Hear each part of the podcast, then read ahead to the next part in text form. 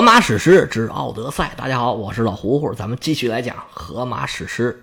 书接上文，奥德修斯回到家中，已经见到了家里面的人，开始布置未来的复仇，而且呢，已经接触到向他妻子求婚的这些求婚者，而且呢，已经发生了几次小小的冲突。他一来就挨了安提努斯的一板凳，好在当时被拉开了。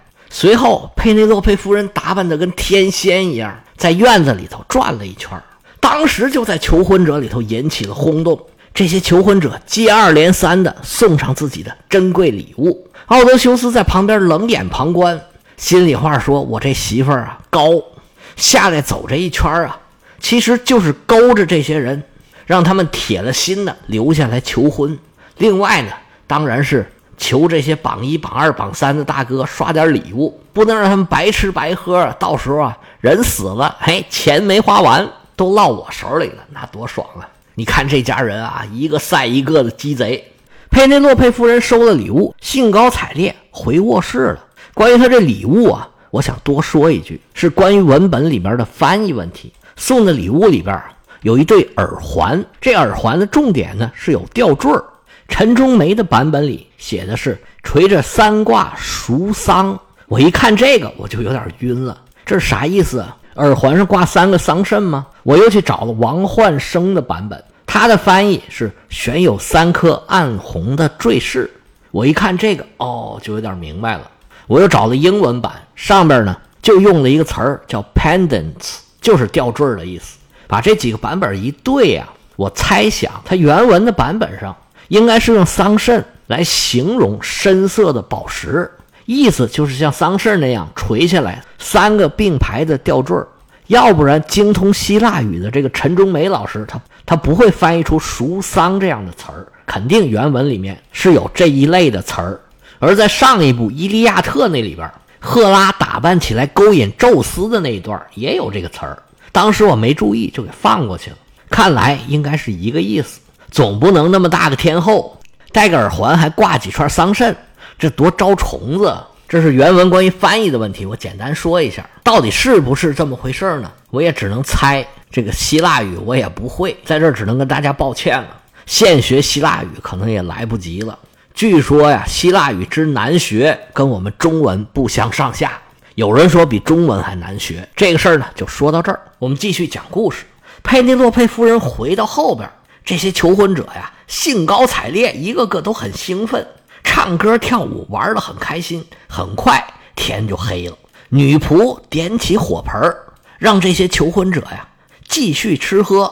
点完之后，这些女仆都被奥德修斯给赶走了，说：“你们赶紧回到后边陪夫人去吧，前面这个火盆啊，就我来照料就好了。”这里有一个女仆，已然是求婚者的首领欧鲁马克斯的情妇了。他还想跟奥德修斯犟一犟，那奥德修斯多厉害，脸儿一绷，一拉架势，这女仆啊，当然就给吓跑了。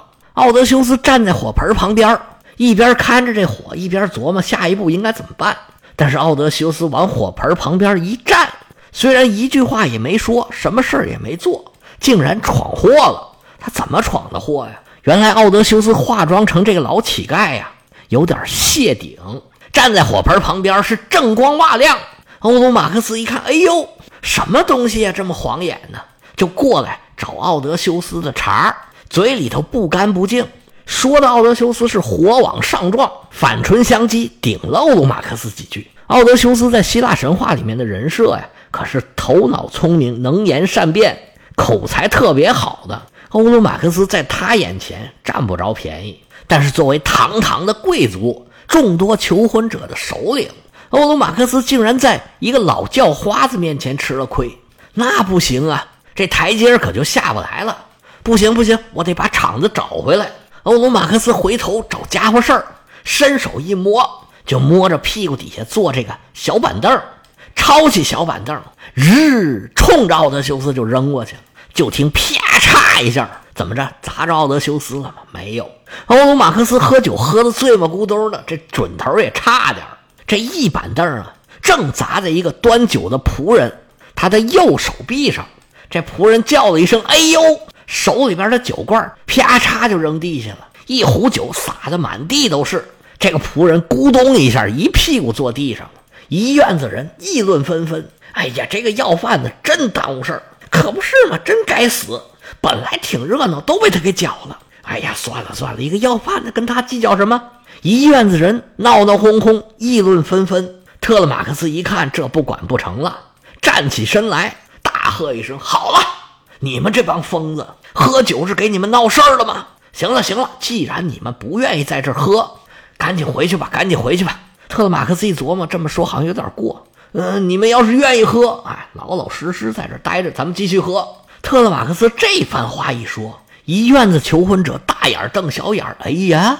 这个少爷今天怎么说话不一样了？这么多年没见他这么大声说过话呀！啊，看来孩子是长大了呀！众人是议论纷纷，不过场面上是安静下来了。佩内洛佩夫人出来，把大家的火都给点起来了。欧鲁马克思这一板凳啊，把大家的情绪全都给砸下去了。闹到这个地步，再喝下去也就没意思了。这时候，求婚者里边的一个歌派安菲诺摩斯。就出来打圆场了。哎呀，大家今天喝的挺高兴啊，多喝了两杯，有点上头。奥德修斯现在就蹲在他腿边安菲诺摩斯站起来护着奥德修斯。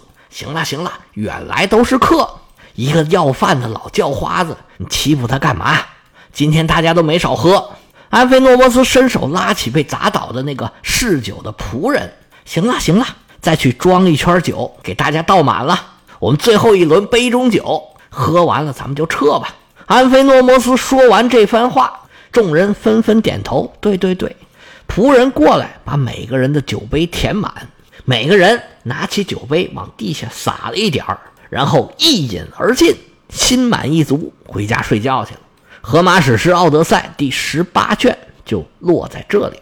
第十八卷结束，所有人都回去睡觉了。第十九卷的开头，奥德修斯他们一家人还得加个班儿。我们这套书很多卷的开场啊都是清晨，这一卷就不是，这一卷的开场是半夜。奥德修斯家里这一天呢过得真够热闹的，光奥德修斯就挨了两次板凳，一次砸着了，一次没砸着。现在终于是夜深人静，满满一院子人，现在就剩下化妆成老叫花子的奥德修斯和他的儿子特勒马克斯了。奥德修斯左右张望，看看四下无人。长出一口气，哎呀，这一天把我给累的。点手叫过儿子，来来来，今天晚上啊，咱俩得干点活了。特勒马克思还纳闷呢，啊，深更半夜的不睡觉吗？干什么活啊？嘿，不是跟你说了吗？你小子怎么忘了？我来问你，家里边的武器你搬走了没有？藏好了没有？啊，那那是还没有啊。那这个活啊，今天晚上咱爷俩就把它给干了。将来如果有人问起你，你就按我以前教你的，就那么说。还记不记得怎么说的？特勒马克思说：“那能不记得吗？这你才跟我说了没多久啊，就说我们这武器呀，我父亲走了以后，长期没有人用，烟熏火燎，已经变样了。还有就是防止你们这些求婚者拿它打架。这铁器它本身就产生让人抓着它拿起来打架的欲望。我呀，把它收拾收拾，放远点省着给你们惹事儿。”奥德修斯点点头，对，就这么说。特勒马克思站起身，叫来了老女仆欧鲁克莱亚。老保姆欧鲁克莱亚来到了特勒马克思的近前，说：“少爷，您找我什么事儿啊？”“啊，是有事儿。”欧妈，他管她叫欧妈呀。是啊，欧鲁克莱亚这个老妈子不叫欧妈吗？欧妈，你呀，去召集好所有的女仆，就让他们在楼上待着。我要办点事儿。欧鲁克莱亚纳闷儿啊。啊！你要办什么事儿啊？特勒马克思说：“我呀，要把我父亲留下的这些武器收拾收拾，放在二楼的那个储藏室里头，省着在底下烟熏火燎，再把它给熏坏了。现在这些武器啊，东边三件，西边两件，扔的是哪儿哪儿都是。我得收拾起来。这东西齁贵的，还不好买。我们真用得着的时候，人家还不一定卖给我们。我得把这些武器攒到一块儿，还得好好保养保养。”老保姆一听，哎呦，孩子，你真的是长大了，没错啊，这就是你分内的事儿啊，孩子，你懂事了，我真替你妈感到高兴啊。哎，那我要不要找几个人点着火把帮你照一照？这些女仆虽然不怎么听话，干活也不见得得力，但是帮你举个火、照个亮，那还是可以的。特勒马克思说：“不用。”伸手一指奥德修斯，就让他来帮忙就行了。你看他在我们这吃了一天了，总得干点活吧？而且你看他那脑门亮不亮？欧鲁克莱亚一看，扑哧笑出来了。哎，那你们随便吧，我去召集那些其他的女仆，我不让他们出来就是了。说着话，欧鲁克莱亚走到大门，咣当把大门给关上，拴好了，又走进内宅，把里头的门也给关好。外头就剩下这父子俩了，俩人东一趟西一趟，开始找头盔呀、盾呐、枪啊。但是天色已晚，到处黑咕隆咚，多有不便。特勒马克思正想要点一个火把拿出来照一照，忽然就发现前头啊，咵啦一闪，顿时间就亮如白昼，吓得特勒马克思一激灵：“哎呦，我的爹呀，这怎么回事？你看这墙。”这房梁，这柱子，我是看得一清二楚，这就好像烧着了一样。莫非是哪位神明在暗中帮我的忙吗？不对呀，这可不暗呢，在偷偷帮我的忙。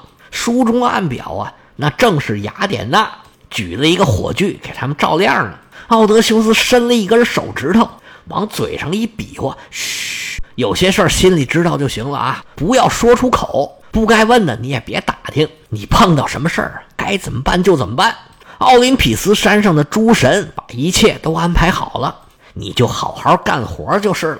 特勒马克思答应一声是，就开始一趟一趟的搬这些武器。爷俩忙活了半宿，终于把所有的武器都安顿好。奥德修斯跟儿子说：“你呀，回房间休息去吧，我得去访一访这些女仆，还有你的母亲。”他那边的事儿，我也得安排安排。特勒马克思点头说好，迈大步回到自己的房间，往床上一躺，俩眼一闭，哧呼哧呼，没一会儿就睡着了。这一天呢，经了不少事儿，晚上还干了半宿的活给孩子累坏了。他这是睡着了。奥德修斯坐下歇了口气儿，站起身来就往后堂走。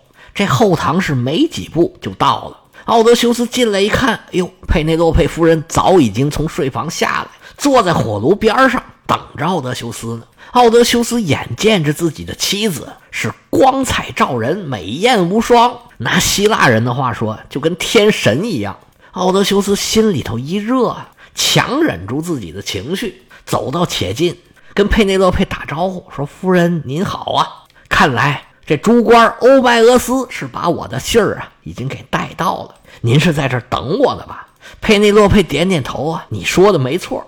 我听说你知道我丈夫奥德修斯的消息，我特意啊在这儿等着你呢，可算是把你等来了。你要再不来呀，我就等到天亮了。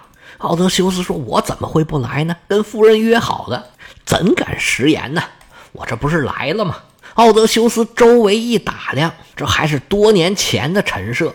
夫人坐的椅子镶着白银和象牙，那是希腊著名的匠人，名字叫做伊克马里奥斯所做。椅子前面啊放着一个搁脚凳，椅子上铺着厚厚的羊皮，这些都是多年前自己置办下来的。佩内洛佩夫人指了个位子，奥德修斯就坐下了。夫人就吩咐：“来呀，把这儿给收拾收拾。”一帮女佣上来，七手八脚把吃剩下东西都收走，把火盆里边的灰都倒掉，换上新的柴火。这个时候啊，在院子里跟奥德修斯吵架的那个女仆莫兰托又来找奥德修斯的麻烦，说：“你这老叫花子怎么这么不老实呢？这是什么地方？是内堂女眷们住的地方，这是你能来的吗？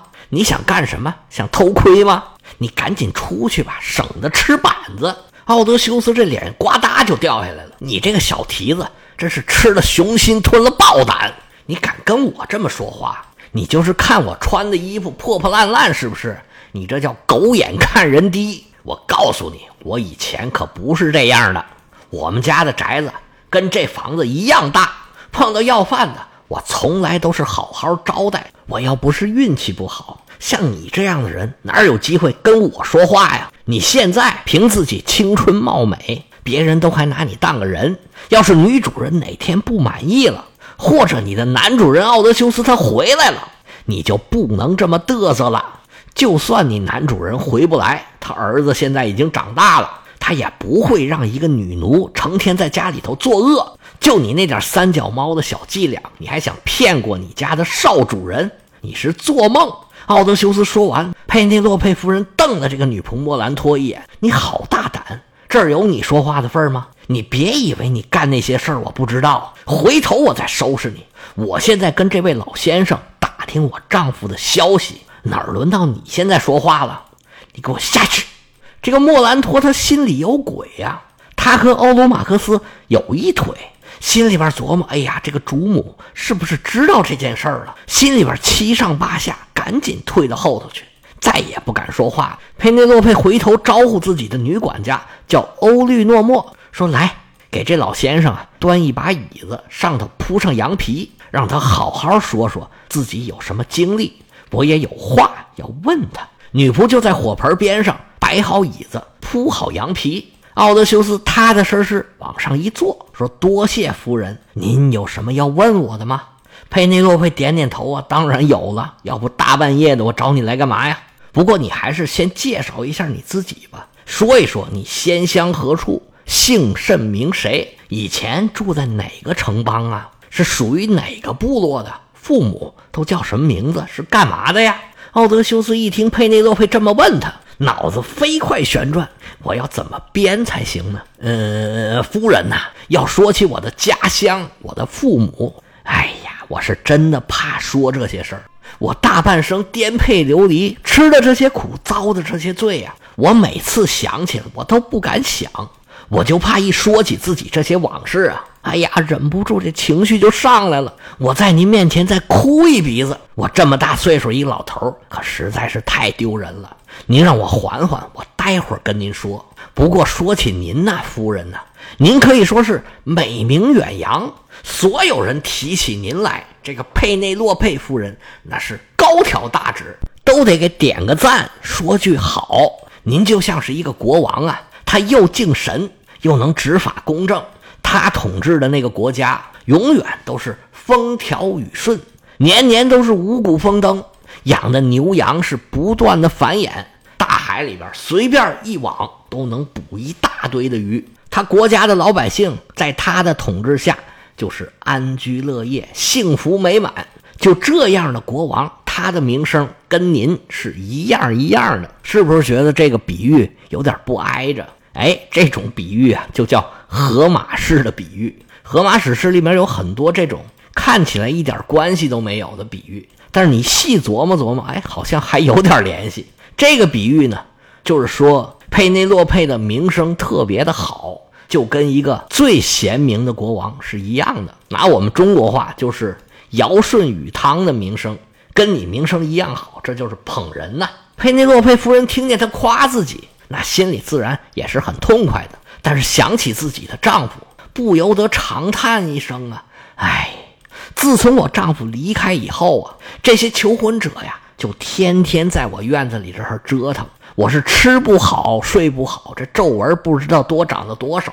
他要是什么时候回来，能给我做个主，我这名声肯定比现在更好。哎呀，你也看见了，这白天呢，从周边各个岛屿来的这些名门望族，有国王，有权贵，一天天的就追在我屁股后头。你知不知道这些年我都是怎么过来的呀？奥德修斯点点头啊，说：“夫人呢，实在是辛苦你了。”佩内洛佩夫人鼻子一酸，眼泪就下来了。我说：“老先生，你到底知不知道奥德修斯他到底在哪儿啊？”奥德修斯说：“我当然知道，不过这一集的时间已经到了，咱们下回接着说。”